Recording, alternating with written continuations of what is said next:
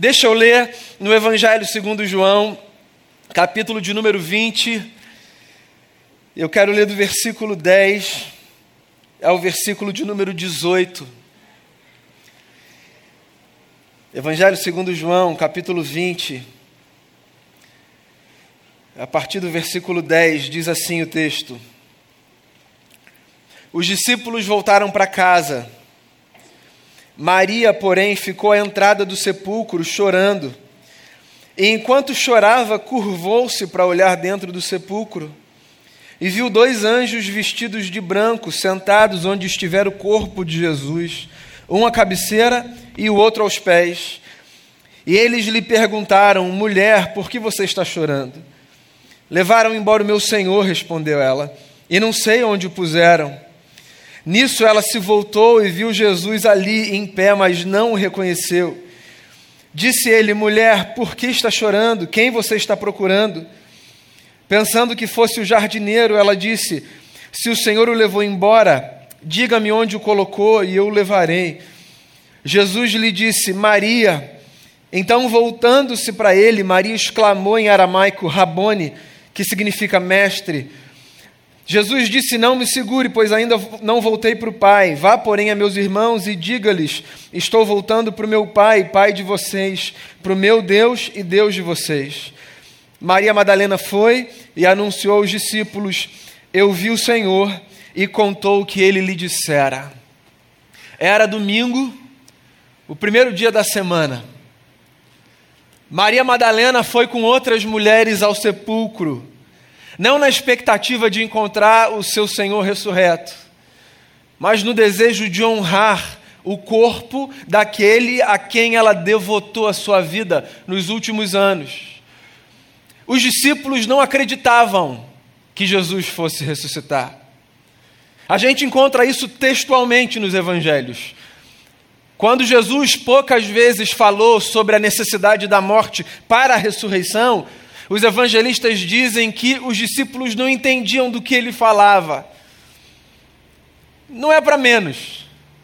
Ninguém aqui imagina que, diante da notícia de que um querido morreu, poucos dias depois o encontrará novamente andando pelas ruas da cidade. Quando essa notícia nos atravessa, da morte de alguém que a gente ama, e quando a gente vai então ao sepultamento de alguém, prestar uma homenagem a essa pessoa, abraçar a família enlutada. A gente vai com essa convicção de que é uma despedida, e a esperança da fé nos ensina que em algum momento nós nos reencontraremos. Mas a gente não sai de um enterro pensando assim, não sei não, de repente daqui a alguns dias. Não, a morte para a gente é o fim. A gente se despede, a gente chora, a gente se organiza, a gente vive o luto, mas ninguém sai de um cemitério na expectativa de que poucos dias depois aquela notícia seja revertida. E se não é assim com a gente, por que, que você vai imaginar que foi assim com os discípulos de Jesus? Maria Madalena, Maria, mãe do Senhor, Joana, outras mulheres que seguiam o nosso mestre foram ao sepulcro no domingo, primeiro dia da semana, para honrar o corpo daquele a quem elas amavam. E quando elas chegam lá, elas se deparam com uma cena aviltante, assustadora, violenta. O sepulcro está aberto, a pedra está removida no seu lugar. Porque a gente está distante, historicamente, desse episódio, e porque a gente conhece os capítulos que se sucedem, a gente pensa na ideia da pedra do sepulcro removida como uma espécie de pré-anúncio da celebração. Mas tenta se colocar no lugar dessas mulheres e dos discípulos que chegaram ali. A pedra do sepulcro fora do lugar é uma expressão de mais uma violência contra o seu Senhor. Do tipo, não bastava que levassem esse homem à morte, ainda tripudiam do seu corpo já sem vida. Pois é, nós desejamos que aqueles que nós amamos sejam honrados não apenas em vida, mas em morte também, certo? Há uma espécie de sacralidade do lugar onde estão aqueles que nós amamos e onde eles foram sepultados. Não faça nada, não viole. Esse lugar é um lugar especial, carregado de memória. Elas chegam ali e a pedra está removida. E uma dor e uma angústia, e eu fico inclusive imaginando uma raiva perpassa aqueles corações. Até quando esse negócio vai durar? Deixem agora ele em paz, ele já morreu, ele não está mais aqui. E aí, quando elas entram nesse lugar, o que o texto diz para a gente é que elas são elas são visitadas por dois anjos, sentados exatamente onde o corpo de Jesus deveria estar. Um no lugar onde estaria a cabeça, outro no lugar onde estariam os seus pés. E elas são arguidas por esses anjos, que dão a essas mulheres e aos discípulos uma notícia majestosa. Ele não está aqui, ele ressuscitou. Eles falam com todas as letras. Aconteceu exatamente o que os profetas diziam que aconteceria. Aconteceu exatamente o que ele disse que aconteceria. Ele não está aqui, ele vive novamente. Mas eu quero insistir nessa tecla. Nós não esperamos que essa notícia da morte seja revertida no curso da nossa existência.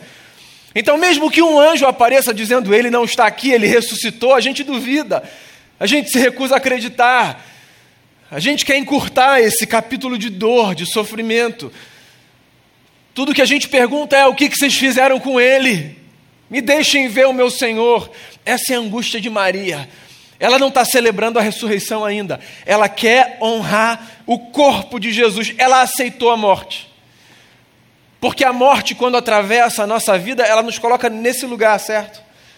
A gente aceita. A gente não tem força para enfrentá-la. Ela sai do lugar onde Jesus estava, supostamente, e ela esbarra num outro homem. E ela supõe ser o jardineiro. E ela faz uma última súplica. Ela diz assim: Por favor, se o Senhor sabe onde está o corpo do meu Senhor, me diga. Eu só quero levar ele daqui. E aí, nessa hora, o que o texto diz é que aquele a quem ela supôs ser o jardineiro olha para ela e diz: Maria. E ela responde dizendo: Mestre.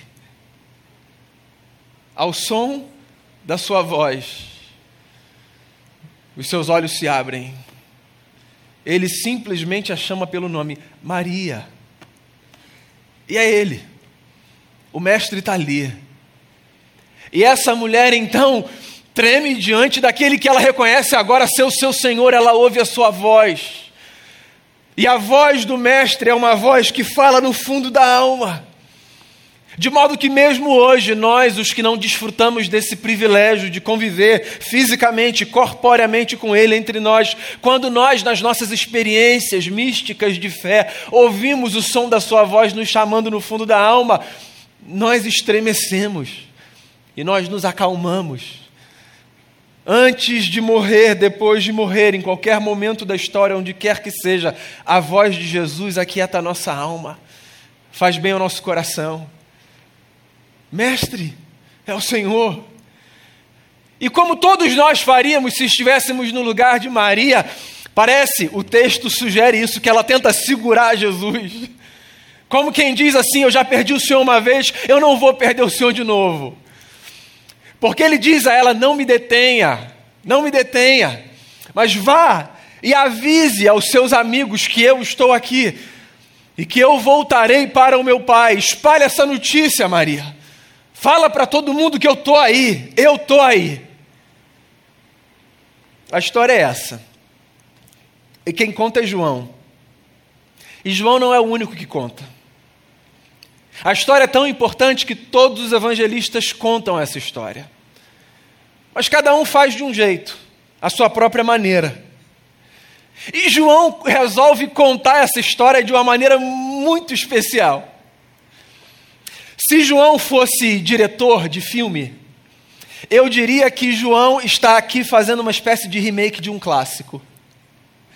Ele está resgatando uma cena conhecida daquele povo e reapresentando com outros contornos. João está escrevendo esse texto e de alguma forma eu fico imaginando, ele está pensando assim: e se eu mostrar para essa gente que a ressurreição de Jesus, na verdade, é uma recriação do início da história?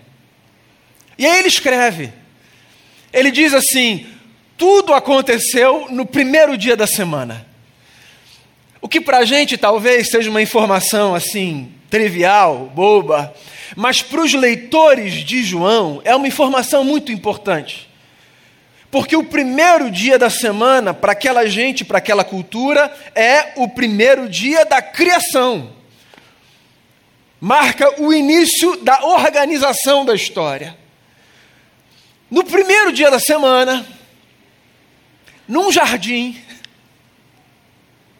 tudo aconteceu. É o primeiro dia de um novo ciclo, e a gente volta para o cenário do jardim, que é, para a tradição de Jesus, o cenário onde tudo começou, certo? Porque lá na história do Gênesis, quando Deus cria o primeiro casal, é o que a história nos conta. Deus cria o primeiro casal e coloca esse casal num jardim. E Deus dá a esse casal a incumbência de cuidar do jardim. Adão e Eva são, antes de qualquer coisa, jardineiros da humanidade. Simbolicamente, no texto da criação, eles carregam essa função de fazer o mundo florescer, de fazer a potência do mundo aparecer. Acontece que eles falham na execução dessa missão. Eles não são bons jardineiros. A humanidade, o jardim da humanidade em Adão e em Eva, ele é envenenado pela ruptura com o Criador. Então o jardim passa a ter uma espécie de cheiro de morte. Tudo murcha, a feiura, a angústia, a dor. Um novo jardineiro aparece na história da humanidade. Sim, o Senhor é o jardineiro, só me diz onde ele está. João olha de outra forma, como quem diz assim: vocês já perceberam que, na verdade, com a ressurreição, a história pode estar recomeçando? O jardineiro, que diferente do primeiro, não encharca o solo da existência com morte, com destruição mas que devolve para todos nós a potência da vida. João está desenhando um cenário de esperança para a gente. O que ele está dizendo é: a humanidade pode renascer. A ressurreição de Jesus é a possibilidade de nós sermos humanos de uma forma diferente. A ressurreição de Jesus não é apenas o anúncio de que na história um milagre aconteceu, porque um homem que foi sepultado voltou à vida. Segundo o relato de João, a ressurreição de Jesus é a possibilidade de todos nós percebermos não apenas a história, mas a nossa história a partir de outra perspectiva. O que João está dizendo é que quando Jesus renasce, Jesus devolve para a humanidade uma potência de vida que tinha sido subtraída dela. Sim, Paulo fala sobre isso escrevendo aos Romanos, tentando fazer uma espécie de teologia da existência. Paulo diz assim: Nós por nós mesmos somos sujeitos de morte, nós nos afundamos nesse lamaçal do pecado, as nossas escolhas são equivocadas, a gente mete pé pela mão. A nossa vida entregue à nossa própria sorte, ela é resultado de desgraça sobre desgraça.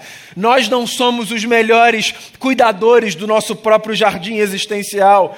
Mas em Cristo, diz Paulo aos Romanos, o segundo Adão, nele existe esperança para a gente. Em Cristo Jesus a gente pode renascer, a gente pode florescer. O que Paulo está dizendo lá aos Romanos e o que João está tentando descrever aqui, ao remontar essa cena, é: calma, tudo pode começar de novo. Essa é a notícia da ressurreição. A notícia da ressurreição não é apenas a de que nós renascemos para um céu que nos aguarda. A notícia da ressurreição é que existe uma outra potência para a nossa vida, uma potência mais forte do que a força da morte, e a gente pode viver de um outro jeito. E agora a gente pode possibilitar que a nossa existência se proponha para uma outra jornada. Por quê? Porque nós temos diante de nós a possibilidade de abandonarmos aquele primeiro modelo falho, fracassado, problemático. e temos a possibilidade de contemplar o Cristo que nos olha nos olhos, nos chama pelo nome e nos diz: e, e se a gente renascer? Se a gente renascer? A Páscoa, meu amigo, é a notícia de que existe a possibilidade de renascimento para a gente. A Páscoa é a notícia, fazendo aqui uma continuação da nossa conversa da última semana, de que ninguém precisa ter a sua existência interrompida pelos grilhões da morte. A Páscoa é a notícia de que nós sempre podemos recomeçar, na esperança de que, se Jesus morreu por nós e ressuscitou pelo poder do seu Espírito, todos nós podemos passar pela mesma experiência pela mesma experiência não é apenas um anúncio do que aconteceu, é a notícia de esperança que a gente pode espalhar pelo mundo de que existe um poder mais forte do que o pecado e a morte. Você entende por que, mesmo diante da dor mais profunda, que é da morte final, o nosso coração é embalado por uma esperança? Entende por quê? Inclusive quando a gente vai se despedir de alguém que a gente ama a gente chora, lamenta, sofre, mas a gente respira. Entende por quê? A gente olha e a gente diz assim: até daqui a pouco. Porque a ressurreição está aí com o anúncio de que a morte perdeu completamente seu poder sobre a gente. As muitas mortes que nos atravessam em vida e até a morte final. A ressurreição é a devolução da esperança para a humanidade. É a possibilidade da gente cantar, como Daniel cantou. E se a morte, se a morte se manifestar, ainda assim eu sei, não é o fim. Por quê? Porque existem muitas sextas-feiras sombrias na nossa vida. E existem muitos sábados silentes na nossa existência. Mas ninguém é capaz de impedir que amanhã de domingo chegue, trazendo renovo e esperança para a nossa história. Ninguém, ninguém, ninguém. O domingo sempre chega. Os ciclos se renovam. Porque Deus é Deus e porque o seu amor dura para sempre. Sempre há um novo primeiro dia da semana para cada um de nós. E por mais que nós sejamos como Maria e os discípulos, e nos apresentemos nesses novos ciclos dizendo: será? Por via das dúvidas, eu vou levar aqui uma espécie de perfume para embalsamar o corpo. Ou seja, por mais que às vezes a gente se apresente para a vida dizendo eu vou aceitar, porque não tem outra coisa para fazer senão aceitar. O Evangelho de Jesus é essa notícia poderosa que diz: calma, espera, vê, olha, contempla, presta atenção, porque é possível que no meio desse cenário de dor e desesperança você escute uma voz chamando o seu nome, chamando você lá no fundo da alma. E a sua resposta vai ser exatamente a mesma resposta de Maria: Mestre, sim, meu amigo e minha amiga, Jesus ressuscitou. E porque ele ressuscitou, ninguém mais pode impedir o nosso desejo de viver a vida mais potente e mais bonita que a gente puder. Porque Jesus ressuscitou, absolutamente nada nessa vida pode roubar do meu coração e o seu coração o desejo de ressuscitarmos quantas vezes forem necessárias, sempre que a morte nos atravessar. Porque Jesus ressuscitou, mesmo no jardim da desesperança, com flores murchas e com cenários sombrios, a gente pode se aproximar e procurar de onde vem aquela voz do novo jardineiro dizendo: Eu estou chamando você pelo nome, volta para a vida, porque eu estou aqui do seu lado. Existe um novo jardim, existe recomeço. A história da humanidade não foi interrompida pela força da morte, porque existe um poder mais forte do que o pecado e do que a morte. É o poder que ressuscitou a Jesus dos mortos e que devolve a todos nós o sopro da vida. Então, nesse domingo de manhã, Permita que o sopro da vida inunde o seu ser, abra os seus pulmões e devolva a você o desejo de contemplar o Cristo ressurreto com seus amigos e amigas que estavam aqui, vivendo uma experiência despretensiosa, conversando, prestando atenção em tudo, mas ainda assim oferecendo a Deus o louvor mais sincero e mais bonito que as nossas crianças nos fazem lembrar sempre que Deus pede de nós. O louvor mais sincero e mais bonito não é aquele que é resultado de uma experiência robótica ensaiada ou o que quer que seja, é aquele que aparece nessa esperança resoluta que a gente não abandona e que a gente carrega até o fim. A esperança de encontrar em qualquer cantinho desse mundo, mesmo no solo mais árido, na terra mais seca, uma flor brotando, como uma lembrança de que a vida nunca mais perderá a sua potência para o horror da morte. Por quê?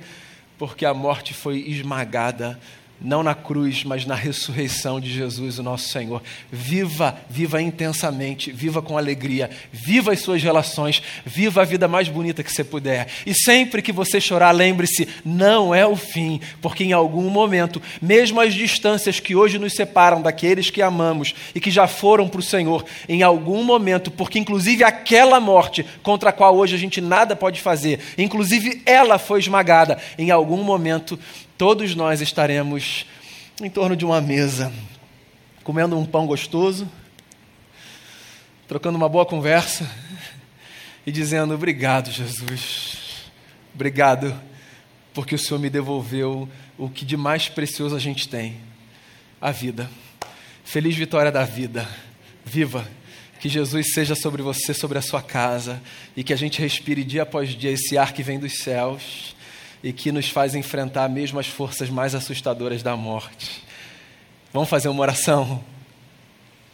Vamos fazer uma oração.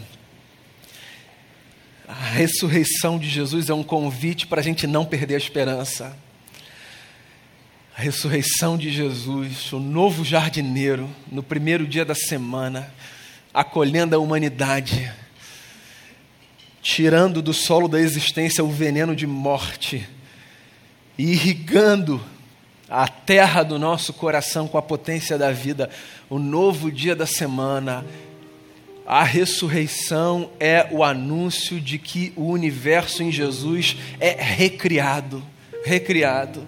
Então existe uma nova vida para você, uma nova vida, uma nova experiência existe.